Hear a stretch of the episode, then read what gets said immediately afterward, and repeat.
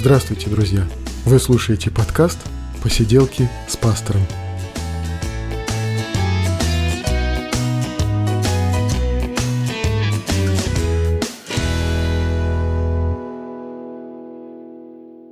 Привет, друзья! 21 выпуск «Посиделок». И мы говорим о том, что интересно, о том, что с нами происходит. Мы говорим о христианстве, его истории, мы говорим о священном писании. И вот сегодня я уже несколько дней как в отпуске, и э, поскольку я в этом подкасте тоже говорю и о себе, и о своих увлечениях, и своих интересах, вот могу сказать, что в отпуске, как это обычно происходит, ожидаешь, что в отпуске переделаешь все свои дела и все то, что а намечалось, откладывалось, то, что собиралось и планировалось, но отпуск по продуктивности, он равен обычному рабочему дню. Когда ты приходишь с работы и что-то пытаешься сделать для себя, можешь заметить, что в отпуске делаешь примерно столько же. Но если удается сделать чего-то больше, если удается все-таки выполнить какие-то свои планы, то это уже событие. А отпуск действительно нужно планировать. К сожалению, у меня в этот раз не получается никуда уехать, а, ничем заняться таким сверхинтересным, но даже а, то, чем я сейчас занимался вот уже три дня подряд, погружаясь в это целыми днями полностью, это переустановка операционной системе на, на своем ноутбуке. Э, почему я заговорил об этом, я сейчас э, попробую еще и пояснить, но пока я просто скажу, что у меня есть два компьютера, которыми я пользуюсь, и обоим э, двум этим компьютерам уже по 10 лет.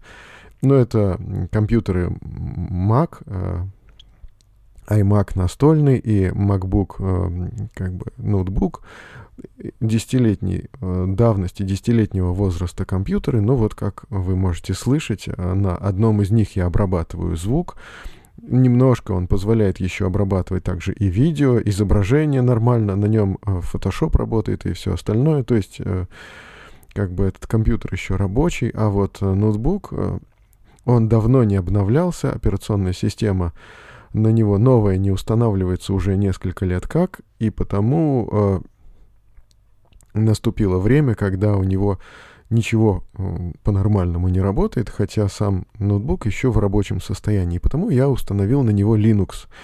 А вот установка Linux это также давняя моя история, и об этом я немножко хотел бы рассказать. Э, то есть многие люди понимают и сокрушаются о том, что программное обеспечение для компьютера очень дорого.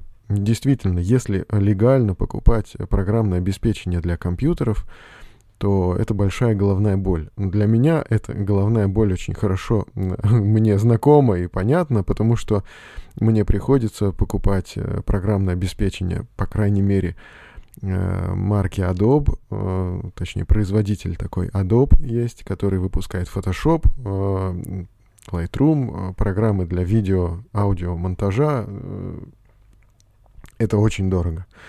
И когда еще мы покупали свой первый компьютер э, в 2003 году, то для меня это было серьезной проблемой и серьезным вопросом, просто вызовом э, моему христианскому опыту и христианским убеждениям, а как мне быть с программным обеспечением? Буду ли я его покупать или где-то скачивать нелегально, нелицензионно? Для меня было большим вопросом, потому что это стоило больших денег, и тогда еще это не было, ну, как бы таким трендом, что программы должны приобретаться легально. В 2003 году э, мне пришлось отказаться от CD-ROM в компьютере, э, потому что не хватало денег. И я сделал такой выбор купить э, компьютер без э, CD-ROM, но с предустановленным лицензионным Windows. И потом, когда мне нужна была программа для обработки фотографий, э, я думал, как, каким образом мне хотя бы какие-то простейшие операции с фотографиями нужно делать, э, то я искал и не мог найти ничего подходящего. Хотя оказалось, что подходящее это существует. Это программа GIMP, которая выпускается на основе лицензии GPL. Э, вот много таких, может быть, для многих людей незнакомых слов, но поясню, что есть э, большие программистские сообщества, которые разрабатывают программное обеспечение в рамках лицензии GPL. Э, эта лицензия предусматривает возможность трех свобод для пользователя.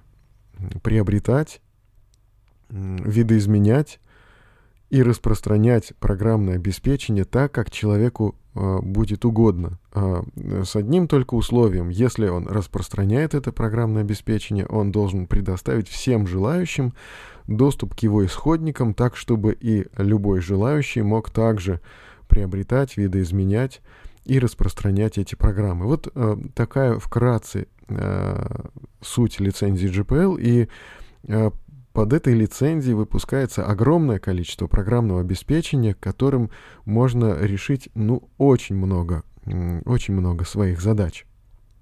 И э, когда я нашел для себя вот такой графический редактор, установил, попробовал, э, пробовал э, с этим что-то делать, увидел возможности, мне стало очень интересно, и дальше оказалось, что вот есть целый вот мир программного обеспечения Linux, э, который вот в основном выпускается в рамках этой лицензии.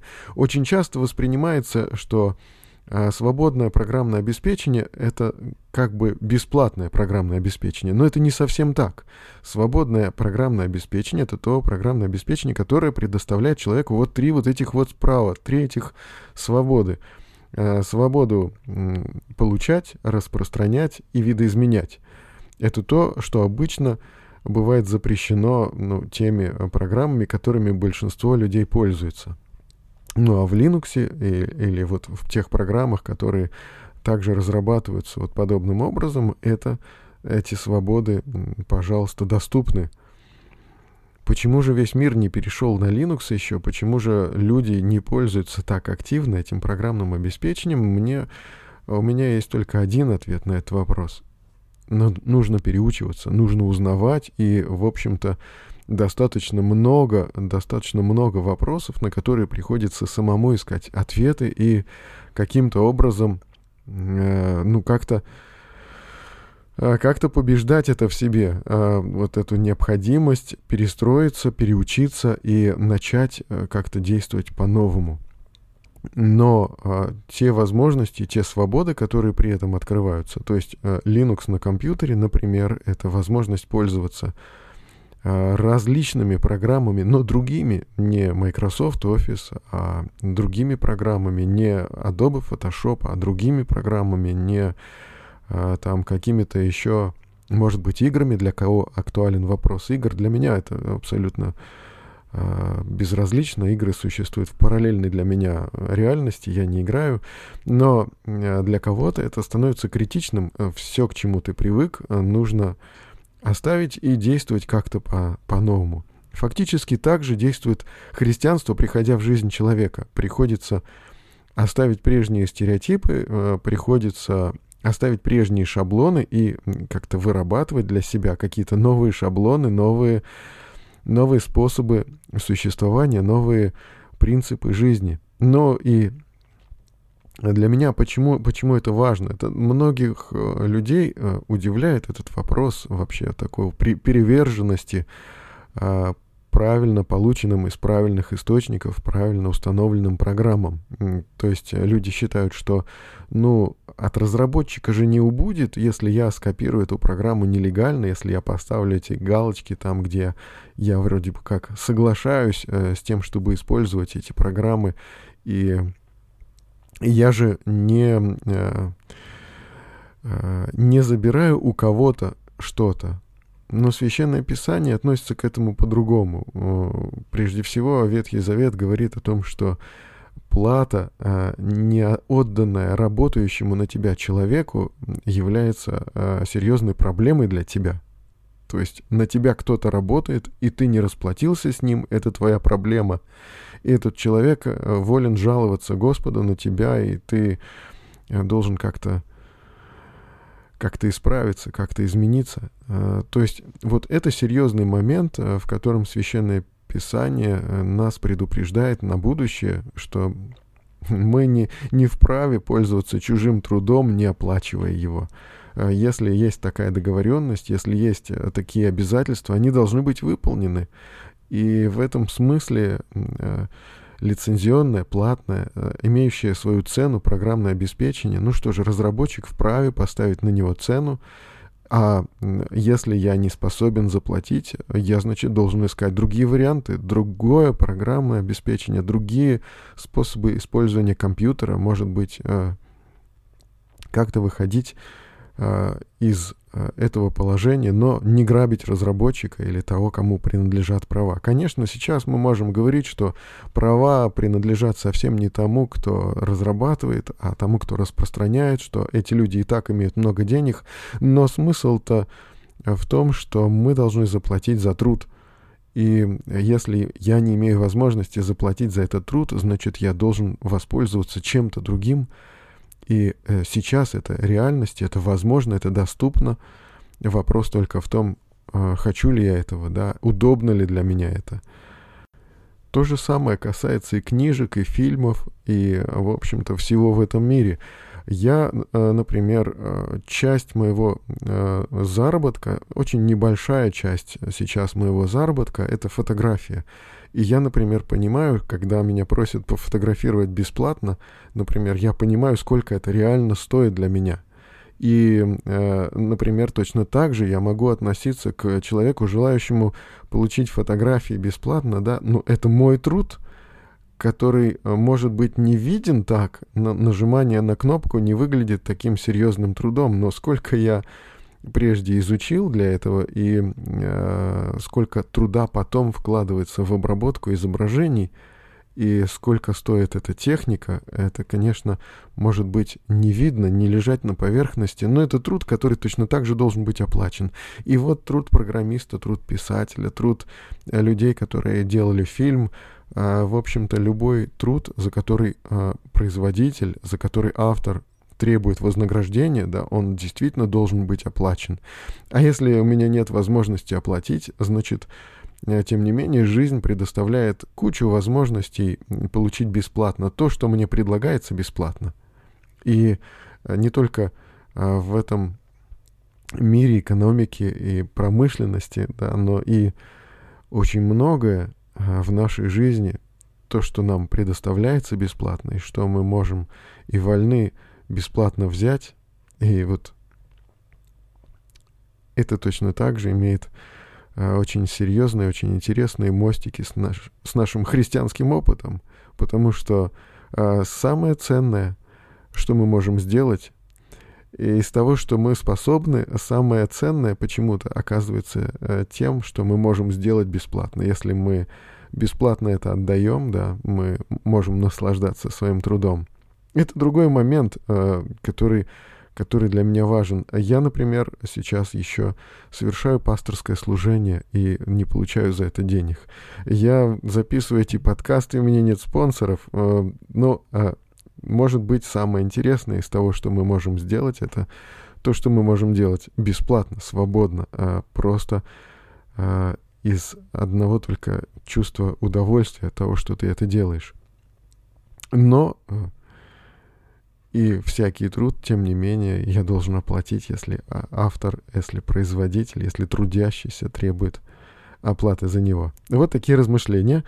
А сегодня мне хотелось бы перейти еще а, к вот этому, к этой теме, к этой нашей рубрике «Читаем Библию вместе» и немножко поговорить про второе послание Петра.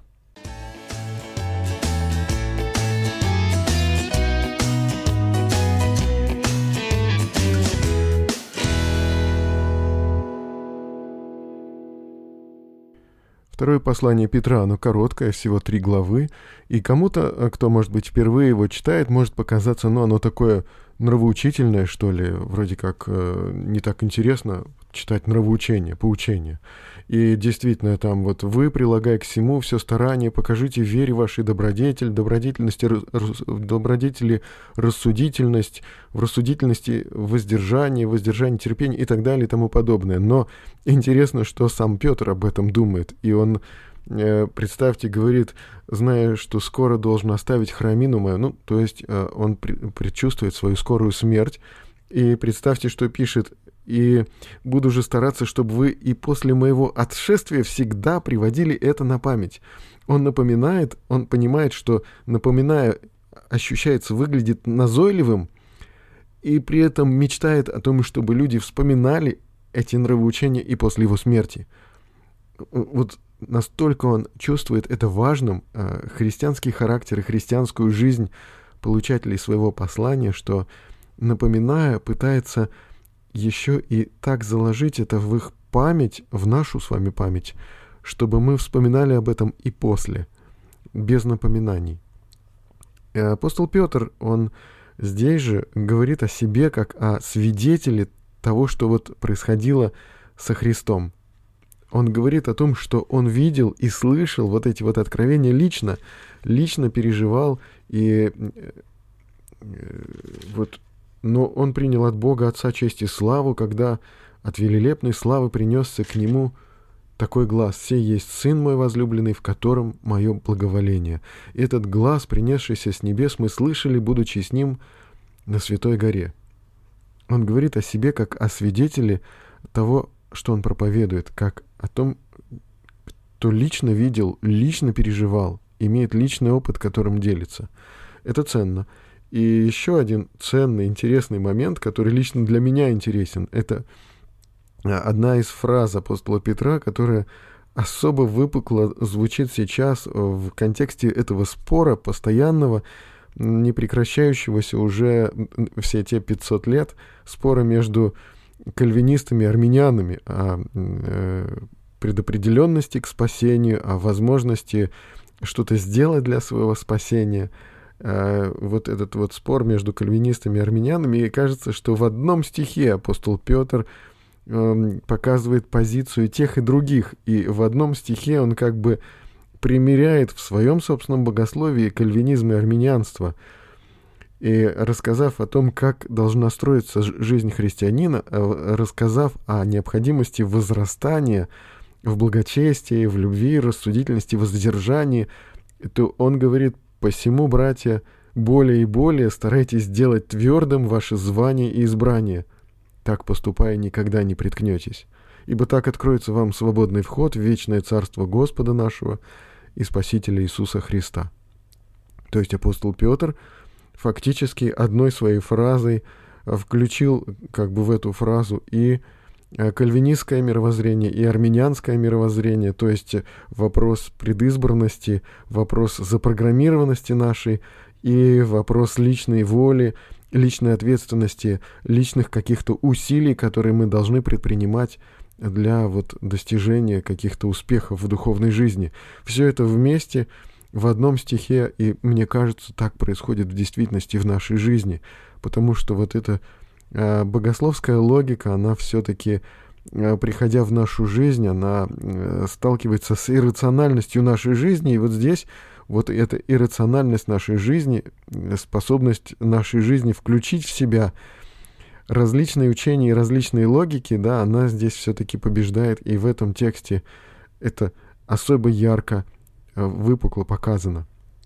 Апостол Петр, интересный автор, он нравится мне своей какой-то мудростью и э, какой-то своей, знаете, вот э, глуб, глубиной какой-то, да, и это, эта глубина и мудрость, они, может быть, не сразу открываются, не с первого прочтения – но надо читать, надо быть в этом настойчивыми, и тогда увидеть, увидеть действительно глубины, глубины, которые передает апостол Петр. И интересный еще момент, очень важный э, с точки зрения богословия момент, э, тот момент, когда апостол Петр, ну, как бы представляет э, нам Писание апостола Павла. Мы понимаем, что апостол Павел принадлежит уже ко второй, второй генерации, второму поколению христиан. Он лично не был избран тогда вместе с другими апостолами. Он не был избран Христом, он не был поставлен Христом на служение тогда, при земной жизни Иисуса Христа. Его встреча с Иисусом Христом, встреча апостола Павла с Иисусом Христом произошла уже после распятия Христа, воскресения и вознесения на небеса. То есть это его личный духовный опыт, который может быть непонятен, э, недоступен окружающим. И вот апостол Петр – как бы вводит э, в контекст э, библейского канона Писание апостола Павла такими словами в этом, в этом послании. «И долготерпение Господа нашего почитайте спасением, как и возлюбленный брат наш Павел, по данной ему премудрости, написал вам». как он говорит об этом и во всех посланиях, в которых есть нечто неудобовразумительное, что невежды и неутвержденные к собственной своей погибели превращают, как и прочие писания. Здесь апостол Петр в своем втором послании, он приравнял послание апостола Павла к прочим писаниям. Он сказал о том, что их вот это вот к, э, видоизменение, вот это превращение или, э, как бы это сказать, э, неправильное понимание послания апостола Павла, оно угрожает вечному спасению читателей. Если человек, читая апостола Павла, понимает его неправильно, если он что-то делает с этими посланиями, как-то корректирует их и меняет их смысл, это может отразиться на спасении человека. То есть апостол Петр ввел в библейский контекст, в контекст э, библейского канона апостола Павла и таким образом его как бы ну, легализовал для нас. Мы понимаем послание апостола Павла как богодухновенное именно в том числе благодаря Петру, который как бы его здесь э, одобрил как вот апостол, видевший Господа. Так что, друзья, читайте послание Петра, они имеют глубину и силу, они важны и, может быть, не с первого раза понятны, но чем больше мы в них погружаемся, тем более они становятся интересными и важными для нас. А сейчас мне хочется еще перейти к третьей теме сегодняшнего подкаста и поговорить об авторитетах.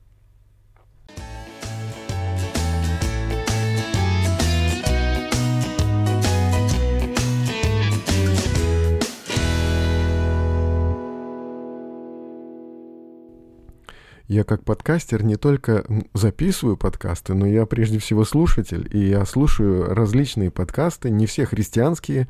Один из подкастов, который мне очень нравится и который я вот действительно люблю и жду каждый раз, это подкасты Кирилла Скобелева, а, который берет интервью у людей, которые интересны ему. Не все из них интересны мне, но те, которые интересны, я переслушиваю по два и три раза ну, нравится мне. И, но сама позиция Кирилла Скобелева, э, он такой человек очень молодой еще, и э, в этом, э, может быть, это очень естественно для такого автора.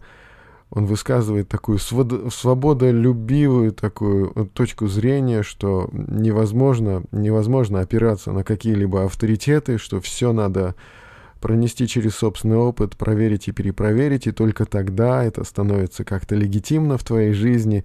Невозможно принять чужие точки зрения, потому что они фактически навязаны для тебя, и очень многое, что мы делаем, как бы наши поступки, которые становятся э, естественными и шаблонными поступками, они в действительности своей причины имеют навязанную нам точку зрения. Ну вот как бы как нам быть с авторитетами? Я бы хотел высказать свою точку зрения, как я живу э, в контексте авторитетов, которые у меня существуют, потому что я христианин, и для меня абсолютным и непререкаемым авторитетом, например, является Священное Писание. Я христианин и проповедник, ну не только проповедую, я еще и слушаю проповеди, да, и для меня в какой-то момент авторитетным становится тот человек, которого я слушаю, и э, зачастую его слова заставляют меня в чем-то изменить свою жизнь, стал быть, он оказывается для меня авторитетом, и его точка зрения, скажем, другого проповедника, другого пастора, она оказывается для меня важной. Какие-то книги по христианской жизни, которые я читаю, они также влияют на меня, изменяют мое поведение, мое мировоззрение.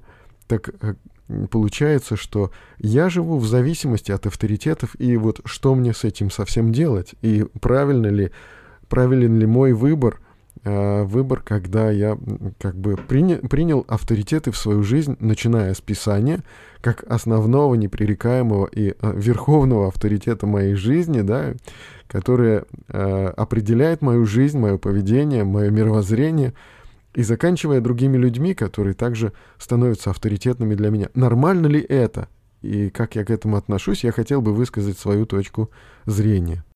Но прежде всего, а, через сомнения в авторитетах проходит а, не только каждый человек, каждый человек в процессе вот поиска своей идентичности, он действительно должен какие-то навязанные ему точки зрения отвергнуть для того, чтобы какие-то точки зрения избрать для себя как бы своей позицией, своим каким-то опытом.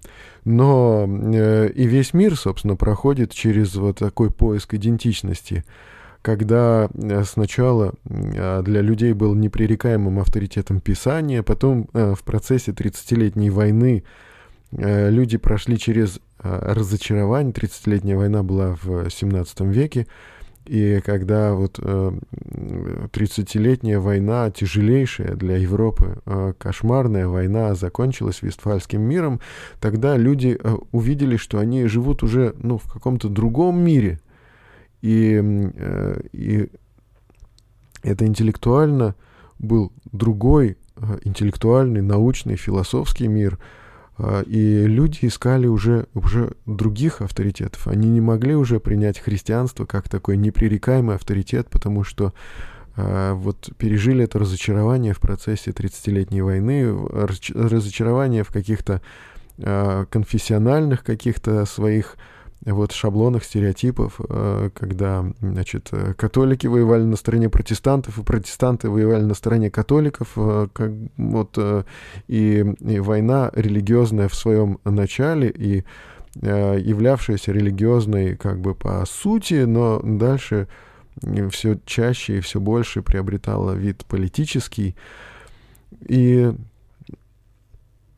люди, придя к такому разочарованию, да, они и пришли к э, такому скептицизму в философии, и, и дальше такой позиции философского мировоззрения стало а, отвержение авторитетов. И дальше, когда э, Декарт провозгласил «я мыслю, значит, я существую», этому предшествовало сомнение абсолютно во всем. То есть, начав сомневаться в каких-то базовых положениях, философских или нравственных положениях, люди приходили к тому, что только то, что можно проверить математикой, вот только то и истина. И э, дальше уже сомнения, они э, привели уже к сомнению в собственном, в личном опыте, не только в религиозном опыте, но и вообще в принципе в опыте. То есть человек начинал сомневаться в собственной даже своей жизни, в собственном своем существовании, потому что, начав сомневаться в каких-то базовых ценностях, человек приходил к сомнению во всем. Если быть последовательным, если быть логичным, то ни собственный разум, ни собственные ощущения человека, ни какие-то его э, собственные выводы, решения, да, не могут подтвердить ему даже того, что он существует на этом свете. И вот это «я мыслю, значит, я существую», эта фраза, приписываемая Декарту, конечно, она не была никогда э, высказана именно в таком вот формате, э, она как бы собрана из отдельных положений и отдельных фраз Декарта, но она характеризует то, что э, единственным как бы таким доказательством существования для Декарта конкретно стал момент, вот процесс его мышления, но мне кажется, неубедительно. И это не является доказательством, и это не может подтвердить э, ни моего существования, ни моего опыта, ни моего мировоззрения. Неубедительно. И потому э, мне кажется, что э, как я выхожу из этого состояния? Ну, я просто не сомневаюсь в некоторых вещах. Я не сомневаюсь, не отвергаю авторитеты абсолютно все, не отвергаю абсолютно все, э, э, значит, пусть навязанные мне точки зрения, не отвергаю их сразу. Не, не думаю, не считаю, что именно я должен для себя перепроверить и доказать для себя приемлемость, необходимость тех точек зрения, которые у меня есть. Ну а если я какие-то приму без доказательств, если я какие-то приму на веру, ну для меня лично это, это становится нормальным, и я постараюсь пояснить, ну почему. Я для себя даже выписал кое-какие аргументы, которые вот а, для меня кажутся значимыми в этом вопросе. Ну, прежде всего, а, ну, я же не считаю зазорным обучаться математике, физике, каким-то другим наукам, истории у учителей. Если я доверяю им в том, что они могут меня обучить математике, физике, каким-то э, наукам, которые э, являются естественными науками. Почему я не считаю, что меня кто-то может обучить богословию или э, нравственности или каким-то еще другим вопросам. Да? Учителя нужны не только для того, чтобы э, я узнал математику, физику, язык или там историю. Учителя нужны и также и для того, чтобы научить меня хорошим манерам, для того, чтобы помочь мне выработать правильные привычки, для того, чтобы помочь мне разобраться с целями в жизни, с какими-то базовыми положениями моей жизни. Это нормально. И человек такое существо, что он э, действительно ориентируется на мнение других, и это нормально. Это входит в нашу человеческую природу, это вырабатывается уже как бы и отчасти заложено, заложено в нас от рождения. Мы учимся у родителей, и это нормально. И родители передают нам а, в том числе свои а, нравственные ценности. Они стараются привить нам определенные нравственные ценности для того, чтобы мы выжили в этом обществе. Это вопрос выживания. И родители, когда учат нас чему-то, они же хотят для нас хорошего, они и сами-то, в общем-то, они сами-то неплохие люди, как мы убеждаемся. Они учат нас хорошему и в том числе прививают нам определенные ценности, которые и э, им когда-то были привиты. Но вот э, еще один важный момент, им-то они были привиты, но в процессе их жизни, сколько им было, 30, может быть, 40 лет, когда они начали прививать свои ценности нам – они же уже успели их осмыслить, они уже, уже, уже успели испытать их на своем опыте, что-то выбрать, от чего-то отказаться. В общем, то есть произошло в их жизнях определенное переосмысление, трансформация, и меняющийся мир, он а, также меняется и в передаче опыта от а, поколения к поколению, потому что люди переосмысливают свой опыт, и люди учат своих детей уже не просто тем, тем шаблонам, которые воспринимаются, начиная с первого века, с Нагорной проповеди Иисуса Христа, но они точно так же переосмысливаются и доносятся до нас уже э, осмысленными, опробованными, трансформированными нашими любящими родителями. И мы впоследствии действительно принимаем далеко не все. Мы действительно в процессе нашей жизни тоже переосмысливаем, от чего-то отказываемся. И я считаю, что мне нужно не от всего отказаться для того, чтобы выработать с нуля из чистого листа собственные шаблоны поведения, собственные привычки, собственные ценности, а мне нужно отказываться, лишь только убеждаясь в несостоятельности ранее полученных шаблонов. То есть шаблон это я получаю, да, навязанные ценности это я принимаю – и потом, лишь только убедившись в несостоятельности того или иного, я отказываюсь от этого. И я понимаю вот что, без этого навязанного мнения у меня не было бы никакого. Без навязанной точки зрения, без а, какой-то вот а, привитой мне системы координат, я существовал бы в какой-то пустоте, в вакууме.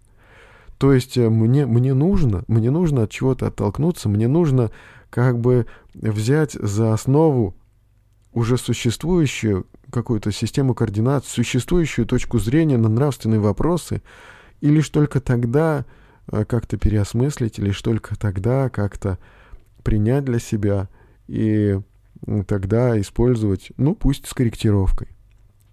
И вот для христианина а, такой системой координат становится священное писание. То есть мы не могли бы, э, не могли бы ориентироваться в духовных вопросах, мы не могли бы ориентироваться в нравственных вопросах, если бы у нас не было какой-то непререкаемой базы, абсолютного авторитета. И вот только имея этот абсолютный авторитет, пытаясь понять его, пытаясь понять, как он применим в нашей жизни, и э, я могу сказать, что вот зная о разнообразии христианских конфессий, я понимаю, что, ну да, люди принимают этот абсолютный авторитет э, по-разному, по-своему, и отношение к нему э, немного корректируется со временем, да, но все равно, оставаясь этой базой, он и нас оставляет как бы на фундаменте. И дальше мы уже осмысливаем, принимаем по-своему как-то и живем с этим. Так что, друзья, моя точка зрения, мое мнение, мы нуждаемся в авторитетах, мы устроены так, что мы не можем без них, но мы их переосмысливаем в процессе, мы от чего-то отказываемся, но сначала для того, чтобы отказаться, мы сначала должны это все дело принять, принять то, чему нас научили родители, то, чему нас научило общество, э, принять и священное писание, и понять его, и потом уже переосмысливать и как-то э, примерять на свою жизнь и как-то смотреть, э, соотносить с собственным опытом и с собственным разумом. И вот получается христианская жизнь такой богатой, интересной, насыщенной и в действительности свободной, потому что, э, ну, Христос сказал, познайте истину, истина сделает вас свободными. И вот, э, вот этот вот момент для меня важен. Я будучи послушен священному писанию, я, опасаясь, остерегаясь некоторых моментов в своей жизни, остерегаясь, допустим, греха, а, я не чувствую себя таким вот рабом, а, ни к чему не способным и не, не, а, не способным решать что-то в своей жизни. Свобода от греха — это не какое-то рабское состояние. Свобода от греха — это истинная свобода потому что мы можем увидеть, что самые страшные и тяжелейшие зависимости, самое страшное и тяжелейшее рабство — это то рабство, в которое человек попадает по собственной своей воле, да, не будучи способным, скажем, э, ну, допустим, бросить сигаретку, да, оставить курение, да, или там какие-то другие грехи, желая, но не имея способности и сил э, что-то исправить в своей жизни. Вот оно уже рабство, да, и если человек базируется на каких-то авторитетных мнениях, да, если человек выстраивает свою жизнь в соответствии с какими-то нравственными шаблонами поведения, то он может оказаться вполне свободным, свободомыслящим и ответственным, самостоятельным человеком в этом.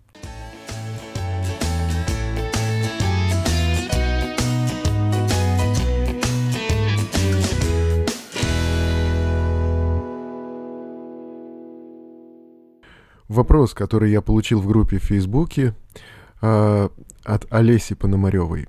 А можно ли э, называть всех людей детьми Божьими?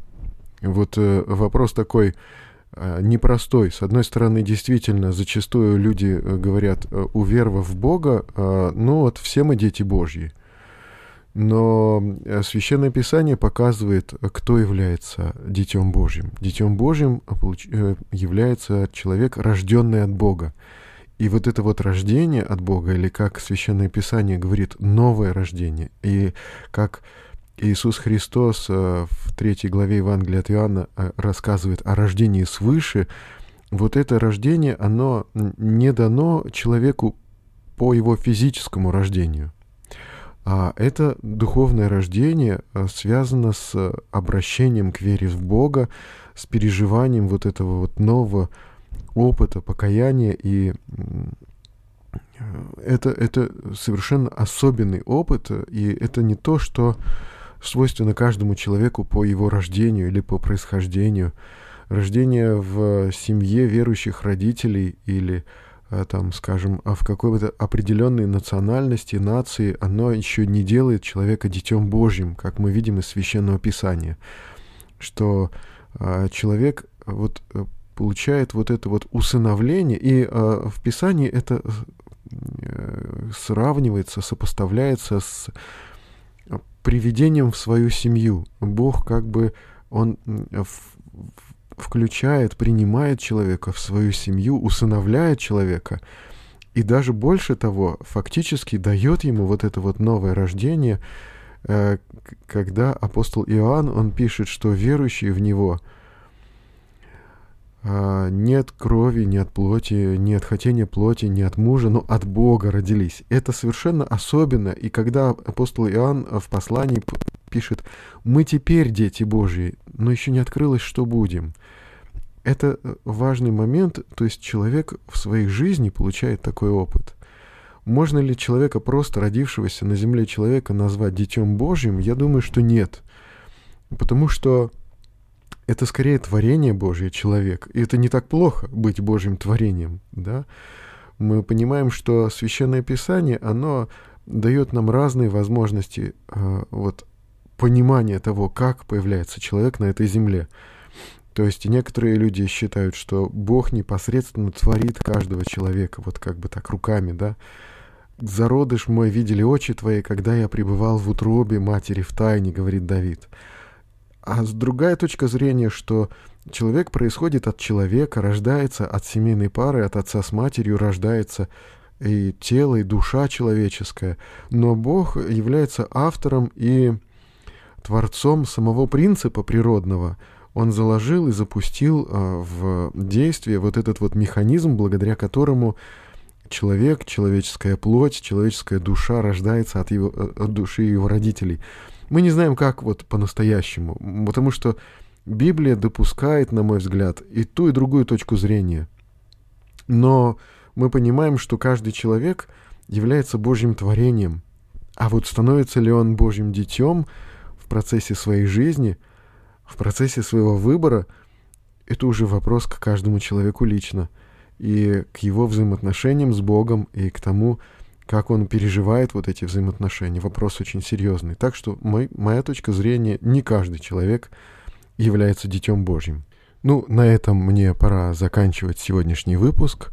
Мне хочется попрощаться с вами, друзья, до следующего выпуска. Э, с миром Божьим. Читайте Библию, друзья. До свидания.